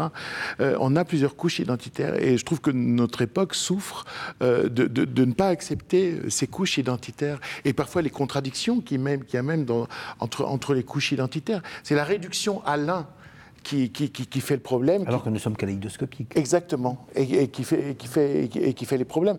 Et, plus ça va, plus on se réduit à un, un de ces éléments identitaires. Et donc là, on part dans une logique de guerre. Euh, je crois que la philosophie doit apporter la conscience de nos multiples couches identitaires, de nos, de, de nos, de nos diversités, voire de nos contradictions euh, entre nos couches identitaires. Il faut prendre conscience de ça. Moi, pour le dire légèrement, j'avais dit dans un livre qui s'appelle Ulysse from Bagdad que, que, que les hommes, c'est c'était, c'était, des papillons qui se prenaient pour des fleurs. C'est-à-dire, ils veulent avoir des racines. Mais en fait, ils sont des papillons. C'est-à-dire qu'ils sont, ils sont au gré du vent, des aléas de l'histoire, des contingences de la naissance, de l'histoire, etc., euh, etc. cette conscience d'une essentielle légèreté, d'une essentielle inconsistance, euh, du, fait qu'on, est historique, et donc euh, que ça aurait pu ne pas être. Hmm. cette non-conscience de ça crée tous les problèmes. Les, les hommes veulent se donner une solidité qu'ils n'ont pas. Ils veulent s'essentialiser, mais euh, ils ne peuvent pas. L'essentiel de ce que nous sommes, c'est le questionnement. vous voyez que là, la littérature a un rôle à jouer. Ah, mais toute la jamais dit, nous porte vers Loin de moi l'idée que la littérature. Et la littérature réconcilie toutes les facettes. Non, non, je suis un amoureux de la littérature, je vous rassure. je vous rassure. Maintenant, il y a quand même un dernier paradoxe, parce que le temps passe trop vite, hein, c'est un sujet passionnant. C'est la notion de solidarité. Parce que dans le livre, ça apparaît comme un échappatoire peut-être moderne, peut-être plus actuel que la fraternité. Est-ce que là aussi il y a un leurre? Est-ce que c'est une fuite trop facile? En tout cas, ça a été un moment une réponse à cette fraternité jugée trop inconsistante, trop métaphorique, trop religieuse. La solidarité, c'est plus positif, c'est plus savant, c'est plus scientifique. Et donc, au moment où a émergé en particulier la sociologie, eh bien, le mot solidarité s'est imposé. Mais on a, il a été question, dans les débats de la Troisième République, de l'intégrer dans la devise républicaine à la place de la fraternité. Parce que ce sont les années dont on parle. C'est la fin du 19e et le début du 20e siècle. Or, on a quand même tenu à la fraternité, précisément parce qu'elle donnait ce supplément d'âme, qu'elle avait ce quelque chose un petit peu agaçant, un petit peu gênant, mais dont on sentait bien qu'il était précieux. Alors que la solidarité, eh bien, a permis, donc c'est chez des, grands penseurs comme Durkheim et beaucoup d'autres à sa suite, eh bien, de penser différents systèmes, de penser l'organisation de l'État, la redistribution des richesses, la sécurité sociale, différentes euh, hmm. marques de l'État-providence euh, à la française. Mais la fraternité dit quelque chose de plus que cela. Et donc on elle, elle, est, toujours restée là, sans qu'on sache bien pourquoi, mais parce qu'on sentait qu'il y avait besoin d'une autre piste. D'ailleurs, la solidarité, elle, s'est un peu émoussée. Dans les sciences sociales actuelles, on préfère d'autres notions. Là, il y a eu un, livre très intéressant récemment d'un sociologue qui s'appelle Serge Pogam, qui dit ben, maintenant, je propose attachement social, parce qu'il faut réviser ces vieilles notions. Mais personne ne va vouloir maintenant dire la fraternité, euh, il faut s'en débarrasser, puisque de toute façon, les sciences sociales ne s'intéressent pas à la fraternité. Elle est beaucoup trop, euh, beaucoup trop chrétienne, beaucoup trop Alors justement, justement, c'est la dernière question. Je la pose à tous les trois. Euh, vous avez évoqué Fratelli Tutti, donc l'encyclique du pape François. On va y venir avec votre livre maintenant, Charles Eric Emmanuel Schmitt. Quel serait le supplément d'âme, la petite musique des chrétiens dans ces sociétés un peu déboussolées, un peu trop identifiées, euh, qui se prennent justement pour euh, ce qu'elles ne sont pas Quel serait le supplément d'âme, l'apport des chrétiens dans, ce, dans cette problématique de la fraternité dans la société? Je crois qu'on on voit très bien ce que ça peut être quand on lit Fratelli Tutti, et même ce condensé de Fratelli Tutti, qui est la, la lettre que vous a envoyée le pape François, c'est cette idée que la fraternité chrétienne, on en fait l'expérience à la limite de la fraternité chrétienne. Et que c'est là qu'elle existe, et si elle n'existe pas là, elle n'existe pas du tout. Eric Emmanuel Schmitt C'est exactement ça. C'est- Le, le devoir du chrétien, c'est d'aller au-devant de l'autre. C'est toujours à lui de prendre l'initiative. Philippe Et pas pour changer l'autre, mais pour le rejoindre. Oui, c'est les limites, c'est les frontières, euh, mais ça nous renvoie aussi beaucoup à nos faiblesses, hein, parce que c'est un effort énorme quand même d'être capable de le faire. Justement, la fraternité, c'est aussi la fragilité de la fraternité. Oui, et puis la folie de la fraternité, de- ce qui est la folie de l'amour.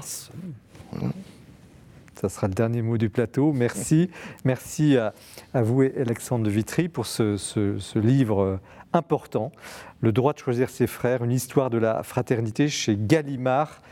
Euh, voilà, on n'a pas toujours des livres euh, aussi fouillés, on a beaucoup de romans, on a beaucoup, mais ça, ça fait du bien aussi de, de creuser une, notion euh, fondamentale. Nous poursuivons cette émission avec, je suis sûr que beaucoup de vous attendent ce moment, Eric Emmanuel Schmitt, le défi de Jérusalem, mais il y a auparavant le portrait que nous présente ce mois-ci Guillaume Vanier.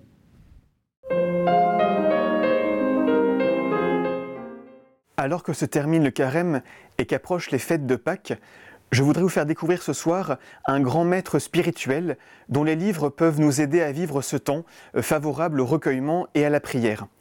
Antoine Blum est né dans une famille russe qui a été obligée de euh, s'exiler en France après la révolution bolchevique. Et là, en France, il se déclare un athée convaincu. Et c'est la lecture de l'évangile de Saint Marc à 14 ans qui fait de lui le chrétien fervent qu'il restera jusqu'à sa mort. En France, il obtient un doctorat de médecine, s'engage dans la résistance, et puis, après-guerre, émigre en Angleterre où il devient évêque du patriarcat de Moscou pour l'Europe occidentale jusqu'à sa mort en 2003. Euh, pasteur, monseigneur Blum le fut d'abord en tant qu'évêque, mais surtout en tant que maître spirituel, en tant qu'enseignant spirituel, et de son vivant un petit livre, La prière vivante, publié dans la collection Lexio au Cerf, l'a fait connaître parce qu'il nous partage cette conviction que la prière, malgré toutes les formes qu'elle peut revêtir, se résume à une rencontre avec quelqu'un de vivant, une rencontre avec Jésus-Christ réellement présent. Mais c'est surtout ses talents de conférencier, d'orateur et de prédicateur de retraite qui vont lui assurer sa notoriété. Euh, ces retraites sont caractérisées par deux éléments, deux aspects. D'abord un ton très simple, c'est vraiment un cœur qui se livre sans recherche d'effets, sans recherche non plus théorique ou spéculative. Et puis surtout, il est animé d'une conviction que la spiritu- spiritualité chrétienne est d'abord une lecture contemplative, une lecture priante des évangiles, dans laquelle chaque élément, chaque détail, chaque scène de l'évangile doit revêtir pour nous aujourd'hui un sens spirituel. Et nous avons la chance que plusieurs de ces conférences, de ces retraites, soient aujourd'hui disponibles.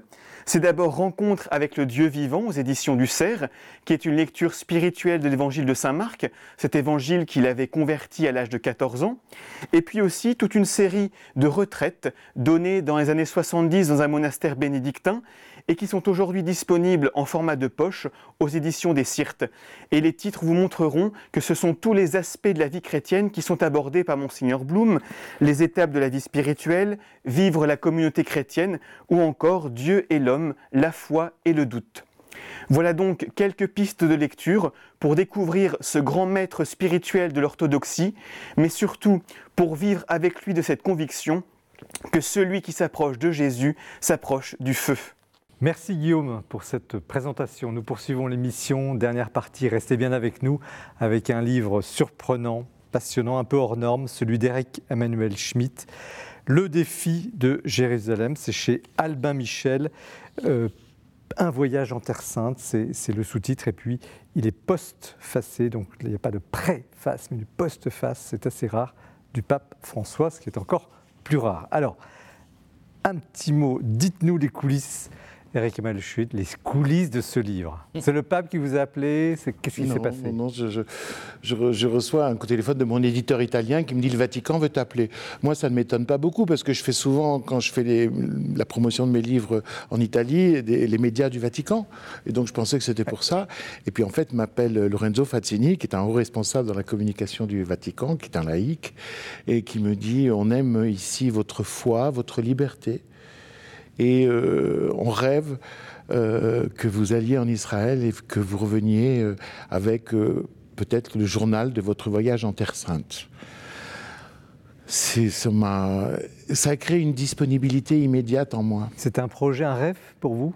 J'ai failli aller plusieurs fois en Terre Sainte. Pour, pour, cela ou Pour des tas de raisons. D'abord, parfois, je n'allais pas en Terre Sainte, mais plutôt en Israël, parce que je, suis joué là-bas, élu, etc. Mais, et puis, ça, ça, ne se faisait jamais. Et je me suis dit, bon, si ça ne s'est pas fait, c'est parce que ça devait être ce voyage-là. Vous l'avez ressenti comme un appel? Oui, vraiment. Quelque chose d'assez confus, euh, euh, oui, quelque chose de dynamique, qui, qui, qui, me faisait. Il fallait dire oui. N'avez pas hésité ah, Pas une seconde, non. C'est un défi quand même. Non, non, mais euh, attendez, j'ai pas dit je vais revenir de, de, de, mon voyage avec un livre. J'ai dit je vais faire le voyage et on verra. Je veux dire, je n'ai pas signé de contrat, euh, rien. J'ai dit voyons. Euh, et je suis parti avec, à mon avis, la peur au cœur qu'a tout pèlerin qui se dit et s'il se passait rien? Et, si, euh, et si je n'éprouvais rien de nouveau? Parce que c'est vrai que moi, ma foi s'est construite euh, d'une façon très, très sauvage et très indépendante. Euh, on va y venir, on va y venir. Et, et, et, forcément, ça allait la mettre à l'épreuve que, que, d'aller là-bas. En plus, j'avais écrit, moi, sur. sur j'avais écrit l'Évangile selon Pilate, qui se passait entièrement ici là-bas, mais, mais, mais, sans y aller. Donc, oui, j'avais aussi cette peur que ce voyage ne soit rien d'autre qu'une visite. Quelle a été votre méthode de travail? Comment, qu'est-ce qui s'est passé là-bas? Vous le racontez dans le livre, on ne va pas tout raconter bien sûr, mais pour nos téléspectateurs, vous arrivez avec un bloc-notes, vous, vous, allez dans un groupe bah, C'est-à-dire, moi, j'ai décidé de, partager mon voyage en trois. Je voulais d'abord être pèlerin parmi les pèlerins. Et ça, je, voulais vraiment euh, vivre cette expérience. Moi, qui suis plutôt, qui est une fois sauvage et solitaire. Donc, euh, je me suis dit, bon, je prends le risque, j'y vais. Après, je voulais un temps de solitude à Jérusalem. Et puis après, une fois que j'étais à l'école biblique et, archéologique de Jérusalem, un temps de rencontre avec des gens qui ont consacré leur vie euh, à, la Terre Sainte, que ce soit en, termes d'archéologie ou de, travail sur les textes. La première partie, le pèlerinage, vous êtes un petit peu mi-figue, mi-raisin quand même. Vous, ben, je suis en fait, je, suis très voltairien en fait. Je, je, regarde ça. Euh, on me fait voyager de lieu en certains, euh, en lieux douteux. Euh, je, je, vois des pratiques, des mouvements, des gestes auxquels je ne peux pas souscrire. Et puis, et puis progressivement, je me simplifie, ou plutôt je me mets à l'unisson. Je me rends compte que pour mes camarades de, pèlerinage, le fait que les lieux soient douteux, ils s'en rendent compte tout aussi bien que moi, mais ça n'a pas d'importance. Les lieux douteux, disons, dans, tels qu'on les décrit. Oui. On est bien dans l'endroit où le Christ a vécu. On, on, est là où il faut, mais. Oui. Par exemple, le Mont Tabor, euh, franchement, euh, c'est plutôt le Mont Aimont, mais on fait le pèlerinage au Mont Tabor. Euh, et, c'est là qu'on se rend compte que le voyage n'est pas archéologique, mais il est complètement spirituel, et que chaque lieu est l'occasion d'évoquer un passage des évangiles qui a une importance extrême. Et donc on comprend que le voyage se passe à plusieurs niveaux. Mais votre émotion, elle n'est pas tant liée à vous lire, au lieu, au lieu bien sûr, les lieux sont un cadre, la parole du prêtre, le texte de l'évangile qui va être lu. Donc il y a, voilà. il y a le texte de l'évangile dans le lieu. C'est-à-dire, voilà, moi j'étais vraiment un sauvageon de la foi, puisque moi ma foi est née dans le désert. Oui, on l'avait évoqué voilà, ici. Dans le désert du Sahara, euh, où j'étais pas du tout allé pour ça même si j'écrivais un film sur Charles de Foucault, mm. donc euh, j'avais quand mm. même un guide. Mais euh, bon, je me suis perdu dans le désert et puis j'ai passé une nuit mystique. mystique voilà. Et, donc ça, c'était une expérience totalement euh, personnelle et qui n'était pas une expérience religieuse, qui était une expérience spirituelle. Euh, n'ayant pas en plus de cadre religieux, je n'ai pas rangé cette expérience dans le cadre soit d'un judaïsme ou d'un christianisme ou, euh, ou, de la religion musulmane. C'était resté hors cadre. C'était pour moi le Dieu des trois religions, mmh. au moins. Et euh, après, mon rapport au christianisme, j'en parle dans, dans, ce livre, ça a été la lecture des évangiles. Mmh et répété, continu, obsessionnel, un travail sur les évangiles. Et donc, ma foi, elle s'est construite dans le désert et dans les livres. Et donc, j'avais pas besoin de la partager. Je, je, ritualisais rien du tout. Et là, je me retrouve à faire cette expérience et à, enchaîner les vêpres avec la messe le matin, la messe l'après-midi, les vêpres, etc. Et euh, et moi, je me mettais au fond parce que je faisais le poisson rouge, parce que je savais absolument pas ce qu'il fallait dire quand il fallait répondre ni ce qu'il fallait chanter. Et puis tout d'un coup, oui, bah, il y, y, a une première chose, c'est l'Eucharistie. Pour moi, alors ça, c'est la chose dont je ne peux plus me passer, où tout d'un coup, quelque chose descend dans mon estomac, mais autre chose monte dans mon esprit. Et donc là, je sens que c'est une chose qui m'est totalement nécessaire. Et puis, euh, et puis après, euh, je me rends compte que euh, les vêpres et la messe elles-mêmes deviennent d'abord un partage, parce que c'est comme si j'acceptais de partager. c'est comme plutôt si je recevais en partageant. Et puis, et puis l'importance du rite.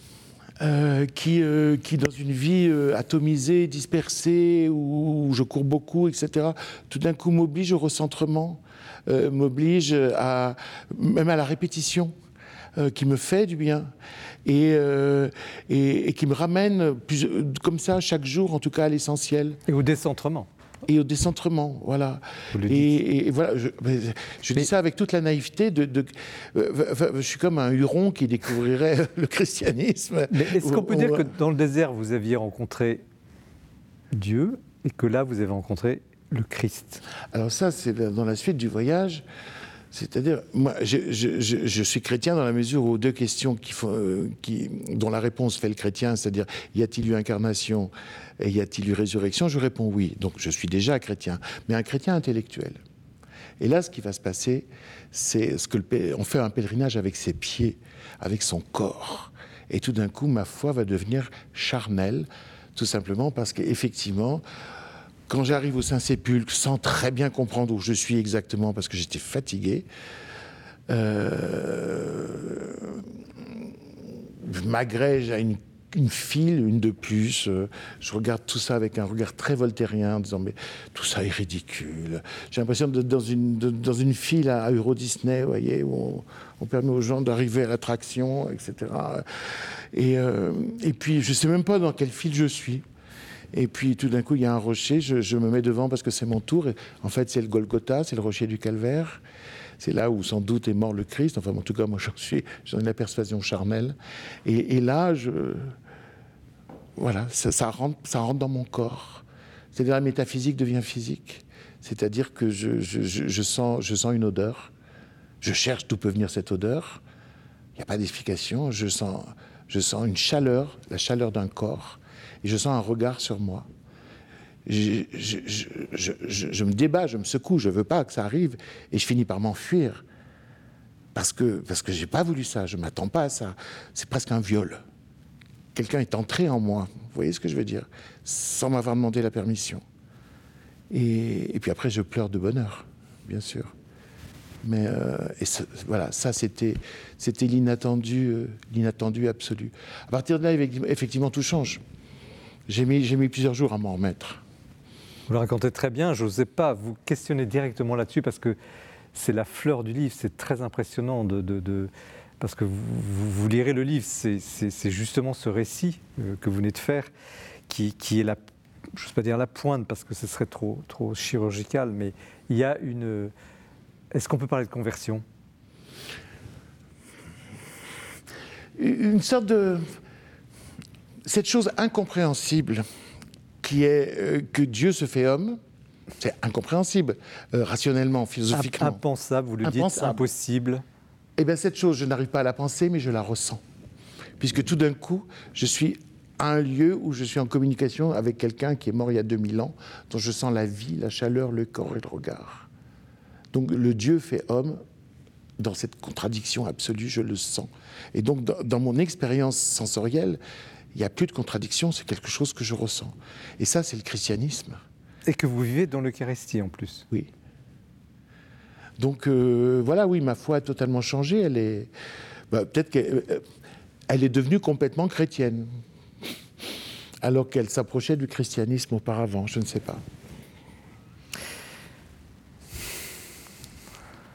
On a besoin d'un peu de silence pour euh, saluer d'ailleurs euh, votre, votre sincérité, votre euh, au- audace quand même. Vous l'écrivez, vous auriez pu ne pas l'écrire. Euh, oui, Vous auriez pu ne pas aller jusque-là dans le récit. oui.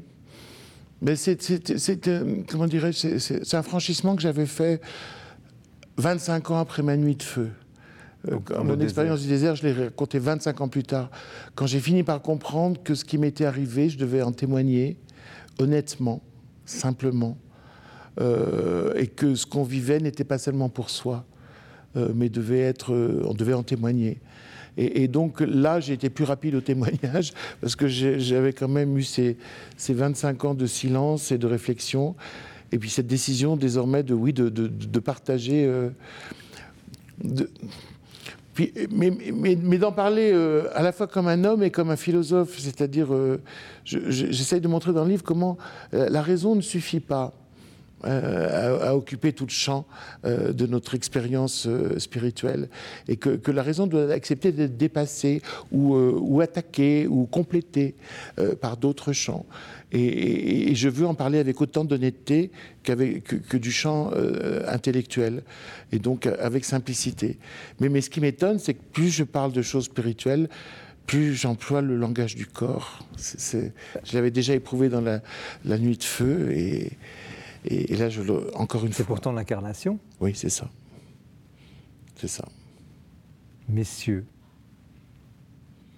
vous avez lu, vous avez entendu. Oui, c'est un livre tout à fait, tout à fait admirable. Euh, évidemment, ce qui est très beau, c'est la, la scène euh, capitale, ou je ne sais comment dire, cruciale, sans jeu de mots que vous, que vous, que vous évoquez. Moi, j'étais très. Il y, a, il y a deux mots que, j'ai- évidemment, vous très très beau, par exemple, ce que vous dites de Lazare. En, osant dire que finalement euh, Saint Jean est un mauvais romancier, c'est absolument, délicieux. Euh, J'ai beaucoup beaucoup aimé le chemin de croix aussi, qui est un très Oui. bon moment et qui mériterait d'être lu Oui. dans un certain nombre de chapelles, dans un certain nombre d'églises. Et pour moi, il y a Qui deux le sera choses- d'ailleurs. Qui le sera. et qui le pense. sera. Et il y a deux choses qui sont vraiment, qui, qui résument, si vous voulez, pardonnez-moi d'être professoral, mais quand vous dites, il faut, et c'est finalement aussi le drame de notre époque, et je crois qu'on pourrait justement peut-être aller vers une fraternité et, et ressouder un peu nos forces, il faut accepter le mystère, il faut consentir au signe. Pour moi, tout est là. Accepter le mystère. Et, et consentir au signe. consentir au signe. Oui, c'est- difficile ça. Moi, moi- moi, moi, je, euh, ce livre, c'est d'abord mes proches l'ont lu, donc je commence à avoir euh, certains retours. Et euh, ils me disent, ça leur rouvre des portes. Et je crois qu'en fait, beaucoup plus de, de gens que, que moi qui ose le dire euh, ont des, des grâces, des révélations, euh, des expériences euh, qui sont au-delà de la perception ordinaire, mais qu'ils les mettent dans une poche. Parce qu'une révélation, c'est une révolution. C'est gênant, c'est encombrant. Il faut tout repenser, il faut se redéfinir dans le monde. Et il faut cha- changer de frère euh, ou, élargir le terrain. C'est- très inconfortable, une, une révélation. Donc je, je pense que certains, hop, ils l'arrangent. Alors ce moi, ce qui me plaît, c'est que ce livre, ceux qui... Il rouvre, il, rouvre, il rouvre des poches fermées et, et des- et- et des portes fermées aussi, je pense. Alexandre de Vitry, vous l'avez vécu comment ce livre? Bah, D'abord, euh, je trouve qu'on est vraiment avec vous. C'est un livre, on est embarqué avec vous. Ça, c'est très fort. Et puis, euh, sur une note tout à fait euh, alors, en- non professorale, contrairement à ce que ma casquette euh, laisserait penser, je, il se trouve que moi, j'avais eu une expérience très forte au Golgotha, euh, pas la même que vous, hein, mais, euh, et que je raconterai pas, mais, mais euh, en vous lisant, du coup, c'était une expérience de lecture incroyable. Je me suis retrou- retrouvé là-bas à nouveau. Et ça m'a, enfin, je ne sais pas exactement comment le, le décrire, mais rechargé Ouais. à votre côté. Et comme c'est en plus, une, enfin c'est au milieu du livre, mais ça devient une sorte de point de départ euh, vous vous relevez après tous ces moments d'hésitation, parce que vous insistez beaucoup sur votre côté voltairien, mais vous êtes aussi généreux quand même. Vous essayez, vous essayez de vous accorder quand même malgré tout euh, avec les personnages qui sont autour de Oui, vous, dans le volonté, dans oui, ces oui. moments-là. Voilà, Je suis c'est- péniblement de bonne volonté. oui, mais bon, qui n'a qui n'a pas connu ça dans ce genre de situation C'est- C'est c'est ça qui permet de vous accompagner. Et puis il y a cette espèce de départ, voilà, au milieu du livre, et c'est voilà très fort, une expérience de lecture très. Mais comment vous recevez, euh, messieurs, euh, cette, euh, le fait que Eric Emmanuel Schmitt ose dire, ose parler de sa conversion? Quand même pas banal dans la littérature aujourd'hui. Justement, c'est- c'est euh, c'est très, très courageux et ça, ça mérite d'être salué parce qu'il y, a- il y a une audace qui, pour certains, justement, euh, frôlerait euh, une sorte d'impudeur, si vous voulez, où tout le monde n'ose pas. euh, Mmh. Moi, je n'ai pas vécu ce type d'expérience, donc je ne, peux pas, je ne peux pas le dire. J'ai peut-être une sorte de, de christianisme plus diffus, je sais Mais je me pas. souviens euh, vous avoir questionné dans une autre émission. Oui. J'avais essayé, Oui, essayé de vous trouver, mais non, vous je, pas. je ne suis pas encore allé, je ne suis pas encore descendu dans, dans le Saint-Sépulcre, donc peut-être tout est, tout est encore à, à venir ou à advenir. Mais bon, Mais là, non, vous j'ai êtes- j'ai- non, j'ai trouvé ça très beau. Et vous qui êtes dans un milieu aussi euh, d'enseignants, d'universitaires, où la question de Dieu est peut-être. euh, Alors justement, je Ténu. resterai pudique sur la question pour ma part, mais en revanche, le, il- je pense que si le Vatican s'adresse à Eric Emmanuel Schmitt, c'est pas par hasard. C'est parce qu'ils savent que si quelqu'un peut raconter, c'est quelqu'un comme lui. Oui, euh, mais ma question, c'est pas ça. C'est il va plus loin. Il ose le dire. Hum. Comment vous recevez ça? Bah, c'est très important. Il me semble que le christianisme repose sur des, des phénomènes de rencontres. L'é- L'Évangile raconte des rencontres. Et une des missions de l'écriture chrétienne, que ce soit la théologie la plus spéculative ou des récits de vie, euh, bon, c'est toujours euh, restituer une rencontre pour rendre possible d'autres rencontres. Je crois qu'il y a quelque chose un peu comme ça dans le... Et c'est ce que fait Eric Emmanuel Schmitt. Euh, bravo. La rencontre avec le div- Dieu. Oui, avec le Christ. oui. Des le christianisme, c'est des relais de témoins. Ça, aurait pu s'éteindre le christianisme quand se sont fermés les yeux du dernier homme qui a vu Jésus. Mais non, c'est là que ça commence. Très beau aussi ce que vous dites d'Emmaüs. Alors il y a un autre aspect qui est, structurel, c'est à Jérusalem. Puis vous avez cette phrase, je voulais traverser Jérusalem, Jérusalem m'a traversé. Et, et, et c'est pas seulement Jérusalem, c'est tout ce que transporte cette ville, toutes ces contradictions. On n'en a pas parlé, vous avez un chapitre là-dessus, où vous êtes allé au mur, enfin, au, à tous les, dans- au pied de tous les murs de cette ville qui est au pied des murs, euh, qu'ils soient euh, très anciens. Vous avez remarqué que notre, euh, il y a deux éléments architecturaux fondamentaux, j'en parle, qui sont, qui sont le pont et le mur, et que notre époque détruit les ponts et construit les murs. Voilà. Depuis deux ans, on n'entend parler que de ça. La Alors, construction des ponts, la construction des murs. et alors ça, bon, c'est un une autre partie. Je- J'ai pas voulu en parler tout à l'heure parce que je trouve que effectivement le, la- la- la- l'âme du livre est dans ce que vous venez de raconter. Mais tout de même, Jérusalem, ce mystère, cette ville, c'est quoi? Bah, Qu'est-ce c'est- que vous avez compris? Oh, j'ai rien compris, mais j'ai j'ai une suscitation à essayer de vivre quelque chose. C'est-à-dire que la, la position unique de Jérusalem dans l'histoire de l'humanité, c'est qu'elle est un lieu légitime de pèlerinage pour les trois monothéismes. Lourdes, c'est pour les chrétiens, la Mecque, c'est pour les musulmans.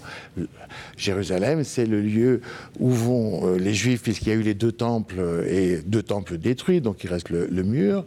Euh, c'est le lieu où vont euh, les chrétiens, parce que c'est le lieu d'assomption et de réalisation de sa messianité euh, de Jésus.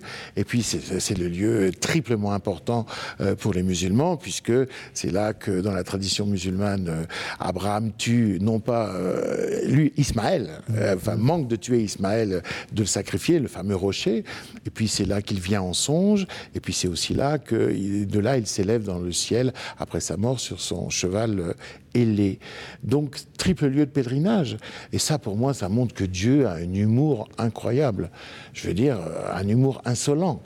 Euh, C'est-à-dire il nous oblige à aller là. Et ce qu'il nous dit, c'est pour ça que j'appelle mon livre Le défi de Jérusalem, ce qu'il nous dit, ce n'est pas entendez-moi, mais entendez-vous. Et c'est là qu'on retrouve Au le thème défi- de la fraternité. Au défi de la fraternité et du fratricide. Et de la parce que, et de oui, la justement. violence, ouais. Alors, Eric, Quand on euh, voit le Alexandre, Saint-Sépulcre, l'atmosphère du Saint-Sépulcre est quand même extraordinaire. Oui. C'est des grands gaillards euh, qui sont prêts à, à Oui. se bastonner au moindre prétexte. ça arrive, et ça arrive, Et ça il y a des- il y a arrive, des ça arrive. rixes dans le. Alors, justement, cette, euh, cette Jérusalem fraternelle, rêvée fraternelle, effrati- est actuellement fratricide. Comment vous la, vous la recevez-vous? Ce lieu Jérusalem, ce mystère de Jérusalem bah, Tout ce qu'on disait, et d'ailleurs, euh, vous, vous, vous, parlez aussi dans le livre de cette tension-là, très très forte partout, euh, euh, qu'on perçoit partout dans la ville, et quiconque est allé à Jérusalem peut s'en rendre compte. Vous parlez aussi de ce syndrome de, de, des délirants. Il y a des gens que Jérusalem rend le, le, fameux syndrome de Jérusalem. Vous en souffrez? Avez-vous été atteint? Non, mais la fascination, une sorte de Non, non, j'ai une page pour, pour, expliquer que cette notion de syndrome de, de, Jérusalem, est, et, cette notion est absolument odieuse, parce qu'elle elle exclut la possibilité de quelque chose en prétendant le décrire. Donc, euh, c'est-à-dire... Et on a le droit d'être fasciné par cette... non, non, mais c'est surtout, c'est une pensée qui dénie à l'avance qu'il puisse y avoir des phénomènes extrasensoriels. Je veux dire, donc, c'est un concept qui ferme et qui exclut, c'est pas un concept qui permet de travailler. C'est pas sérieux. Philippe, a une inquiétude aussi. Jérusalem peut inquiéter. Ah bah ça que Jérusalem inquiète. Mais moi, moi ce qui m'a surpris à Jérusalem, c'est comme, comme vous évoquez toute cette violence qu'on ressent partout. Mais moi, très franchement, en partant, je me suis dit, mais moi, ce qui m'étonne, c'est pas que ça pète régulièrement, c'est que ça pète si peu. Mmh. Et, je me dis, il y a quand même dans l'homme un fond irénique, une volonté d'entendre, qui, parce que franchement, c'est insupportable au quotidien. Les regards qu'il peut y avoir entre différentes communautés. Vous décrivez d'ailleurs pendant le chemin de croix des choses. Exactement, c'est absolument insupportable. Hmm. Je ne sais pas, moi, si je serais armé pour. Euh, ou en tout cas, je, devrais m'armer pour arriver à vivre, à vivre ça. Et moi, je, euh, c'est la première fois de mon existence que je constate une sorte de fond irénique chez les hommes pour arriver à supporter des situations aussi odieuse. La fraternité, peut-être là, on ne la croit pas. Philippe Le Guillou, cette Jérusalem, pas je, n'y suis, je n'y suis jamais allé. Ah Comment vous l'apercevez bah, Écoutez, je, dans, avec une envie, un désir vous allez y aller, de, m'y rendre. Je, serai en retraite bientôt, donc c'est quelque chose de tout à fait euh, envisageable. Mais vous l'apercevez comment ah, Je ne l'aperçois pas. J'ai lu, moi je l'aperçois dans l'écriture, si vous voulez, avec majuscule. Euh, mais je, ne la connais pas, je ne me la représente même pas. Et donc je suis là tout à fait dans une sorte de virginité absolue. Alors l'émission, je suis désolé, mais arrive à sa fin déjà. Et euh, comme euh, on approche de Pâques, euh, quels que soient les positionnements, et, évidemment je, respecte chacun, évidemment, comme toujours, je vais vous poser une question qui est peut-être un des derniers mots de votre livre, la question de la joie vous dites au fond, à la fin, enfin, vous, vous évoquez au fond cette, cette, grande nouvelle et vous l'exprimez, que la conséquence de tout ça, pour vous, ça a été une redécouverte de, de, la joie. Euh, vous, êtes, vous êtes un peu, vous savez plus quoi dire, vous êtes, vous êtes, vous dites la joie, un cadeau de cette ampleur pour moi, pourquoi je ne mérite pas ça, la joie. Alors cette joie, dans cette société fratricide, pas toujours fraternelle, dans cette société euh, bousculée, on, a une actualité terrible. Qu'est-ce que vous pourriez en dire chacun euh, Et ça sera le mot de conclusion de l'émission. Qui commence?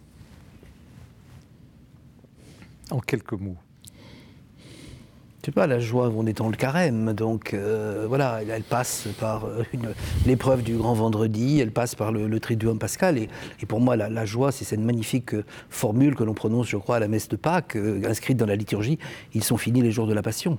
Et c'est ça la joie, justement, ils sont finis les jours de la Passion. Eric Emmanuel Schmitt. Ah, moi, la joie, c'est la couleur de ma foi. C'est-à-dire que ma foi, c'est une. J'habite le monde euh, avec confiance. Quand j'étais athée, je l'habitais avec angoisse.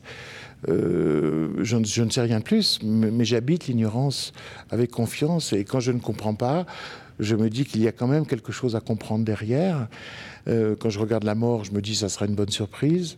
J'ai confiance, je fais crédit à l'être, je fais crédit au, au, monde créé. Et, la joie est vraiment la couleur de, la couleur de ma foi. Merci Alexandre de Vitry. Il y a plusieurs grands livres de la joie qui sont malgré tout des livres inquiets et pessimistes. La joie de Bernanos, le Que ma joie demeure de Jean Giono, qui sont des, livres qui répondent à une angoisse malgré tout. Et je crois qu'aujourd'hui, on peut être inquiet, euh, certes, pour de multiples raisons, mais il y a aussi une grande possibilité de joie dans le monde contemporain que, dont chacun peut faire l'expérience diversement dans le, le, rapport avec les autres, dans la foi, dans euh, un émerveillement devant le monde. Enfin voilà. Et donc j'appelle chacun à, cette joie-là, malgré toutes les inquiétudes du, monde contemporain. Merci. On termine cette émission par cet hymne à la joie, euh, qui n'est pas naïve, qui est une joie profonde, celle de la foi. Merci à vous. Éric Emmanuel Schmitt, Le défi de Jérusalem chez Albin Michel. Merci Alexandre de Vitry, Le droit de choisir ses frères, point d'interrogation, Une histoire de la fraternité chez Gallimard. Et merci à vous Philippe Le Guillou, La Sainte au Rocher euh, chez Salvatore, sur les pas de Bernadette à Lourdes et à Nevers. Merci surtout de votre attention, de votre fidélité à cette émission. Parlez de ces livres, lisez-les, parler de l'émission, c'est très important. Vous nous soutenez, euh, on le sait, et on continue. Merci pour ce 15e anniversaire de l'émission. Nous avançons et belle montée vers Pâques. Je vous souhaite à toutes et à tous une magnifique et très bonne soirée. Au revoir.